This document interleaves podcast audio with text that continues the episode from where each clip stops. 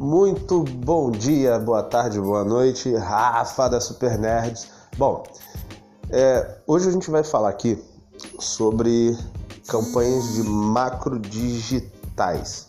Essas campanhas são muito boas para as escolas, mas o problema todo é que o diretor da escola, você que é dono de escola, não tem o conhecimento de como criar campanhas macro digitais. E aí o que, que você faz? Você acaba copiando né, é, a campanha que você de repente viu na internet, já na rede social, e você tenta fazer igual. Para uns dá certo, para outros não.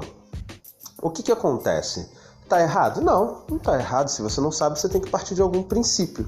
O princípio de que tá toda a campanha lá na página lá e você corre atrás para conhecer o formato e colocar em prática. Mas às vezes os filtros das campanhas é que fazem toda a diferença. Eu já vi muito dono de escola falar assim, Rafael, como o cara vem na minha cidade e ele consegue 700, 800 cadastros com 300, 400, 500 reais e eu coloco a mesma quantia, às vezes mais, e consegui 200 cadastros, 100 cadastros. É porque esse camarada aprendeu a usar todos os filtros da rede social. Ele aprendeu a usar todos os gatilhos da rede social. Então, quando isso acontece, é justamente porque esse camarada ele estudou alguma coisa a mais que não ficou perceptível para você lá na rede né, lá na hora que você olhou o link. Você copiou a foto, copiou o texto, criou a página de captura e aí no final de tudo, mesmo assim, acabou não conseguindo ter o mesmo resultado. Pois bem, vamos lá. Dentro da rede social existe também o volume de postagem. Se você reparar, todos os que criam campanhas são macro captadores que criam campanhas para o Brasil inteiro. Eles estão sempre criando novas campanhas. Então, eles têm uma rede social extremamente ativa. E aí, olha só que loucura.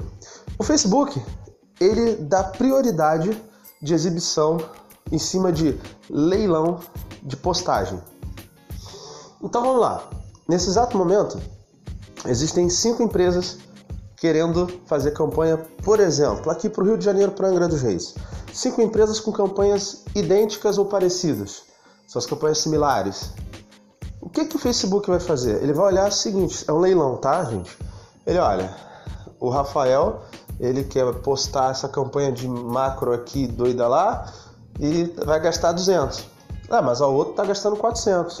Ó, mas o outro tá gastando 500. Ó, o outro tá gastando mil que, que vai acontecer? O Facebook vai mostrar naquela região todas essas que foram pagas, mas ele vai dar prioridade para que apareça mais para aquele que pagou mais. Aí tu fala, ah, é só por causa do valor? Não, porque senão não seria leilão de exibição. Esse leilão que acontece é relacionado ao valor que você está pagando, ao período de exibição, a também quantidade de texto dentro do, do seu anúncio isso tudo e mais umas outras coisinhas fazem a diferença na hora da tua, da tua postagem aparecer para mais ou menos pessoas. E além disso tem os filtros, né? À medida que você vai filtrando, então isso vai determinar se vai aparecer para mais ou para menos pessoas. Então, quando você olha uma campanha e fala eu consigo fazer isso, às vezes você consegue dar sorte a certa, mas a grande maioria, quando tenta, não consegue um bom resultado. Mas aí agora eu vou tirar, me vi uma, uma, ocorreu uma situação aqui. Hoje o podcast vai ser bem curtinho. Eu conto com você nos seus comentários no WhatsApp DDD 24 988 15 9665 ou nas redes sociais Rafael Bastos, o curso Super Nerds Angra, ou curso Super Nerds, da seguinte questão. Certa vez, eu conversando com um, um amigo, ele falou assim, cara, é, eu tô precisando de um divulgador para minha escola. Falei, ué, você tá precisando de divulgador para sua escola? O que, que você tá fazendo aqui divulgando? Era pra você estar tá lá divulgando para sua escola. É, cara, mas eu, eu não sei o que, que acontece. Eu divulgo, na minha escola não funciona. Eu trago alguém de fora para divulgar, funciona. Eu divulgo para os outros, funciona. Eu divulgo na minha escola, não funciona. Eu fiquei com isso na cabeça, fiquei pensando, cara, Aí você que é divulgador que está me ouvindo, por favor, tá convidado aí até inclusive de, de se apresentar ali no WhatsApp para mim ali que a gente bate um papo joga no podcast depois no segundo tempo. Por quê? O cara, ele é dono da escola, imagina, sou dono da escola, eu tô com 10 alunos dentro da minha escola. Não, aí eu não faço divulgação na minha escola, eu vou lá pro outro lado do país para divulgar para um cara lá do outro lado e botar aluno para ele e vou lá e faço 50, 100 matrículas, 150 matrículas. E o cara na escola dele ele não consegue. E fico pensando, por quê? Bom, mas isso aí é uma resposta que eu vou aguardar alguém, um dos nossos ouvintes aí poder se manifestar. Pode, por favor, responder isso aí pra gente aí nos nossos meios de comunicação que vai ser um prazer. Então, moral da história.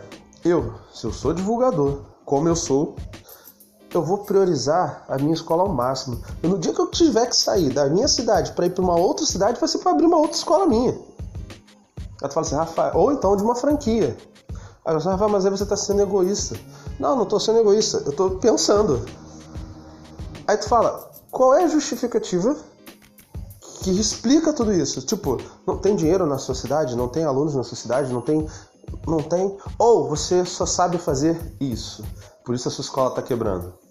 Não, só sei divulgar, então minha escola vai quebrar, porque nem isso, porque se você souber divulgar, você vai fazer na tua escola. Então, eu, quando eu tenho vontade de, de falar assim, ah, vou trazer um divulgador, e eu falo assim, você é divulgador? Ah, sou divulgador, mas também tem escola. Legal, quantos alunos você tem? Ah, tô com uns 100 alunos. Quantas matrículas você costuma botar nas escolas aí? Ah, eu boto uns 150, 200, 300. Todo mês? Não, toda semana. Pô, legal. Mas por que, que sua escola tem só 100 alunos? Tem alguma coisa errada aí, tem não? Então, é uma coisa que fica na minha cabeça. Você que está me escutando, entenda, é o que passa na minha cabeça, mas não quer dizer que seja o certo. Por isso eu digo que todos vocês que me ouvem têm total liberdade para destrinchar o assunto e a gente conversar e debater isso de uma forma ampla para que a gente consiga entender, eu pelo menos, tá? Então, não é dizendo que ah, o cara tá certo ou o cara tá errado, pá, mas eu preciso entender. Até para eu não criar pré-julgamentos como esse que eu criei. Falar, pô, peraí, tem alguma coisa errada. Né? Então, voltando aqui ao nosso, nosso marketing digital, o, lance, o grande lance é o seguinte: nós buscamos ferramentas que vão fazer com que o marketing digital possa se tornar mais dinâmico, mais veloz, mais interessante, mais atrativo e, independente do valor da sua campanha do Facebook, esse valor que você investiu, você com certeza vai ter resultados mais amplificados, porque nosso interesse é fazer com que você passe a ter acesso a todas as ferramentas de filtros da internet, do Facebook, não só do Facebook, mas também do, da, do Google, que vai ajudar você na hora de criar e determinar a sua campanha. Muito obrigado pelo seu tempo, seus oito minutos de podcast que você gastou aí me ouvindo. Foi um prazer e vamos para os próximos assuntos. Fica com Deus, forte abraço, sucesso, muitas vendas.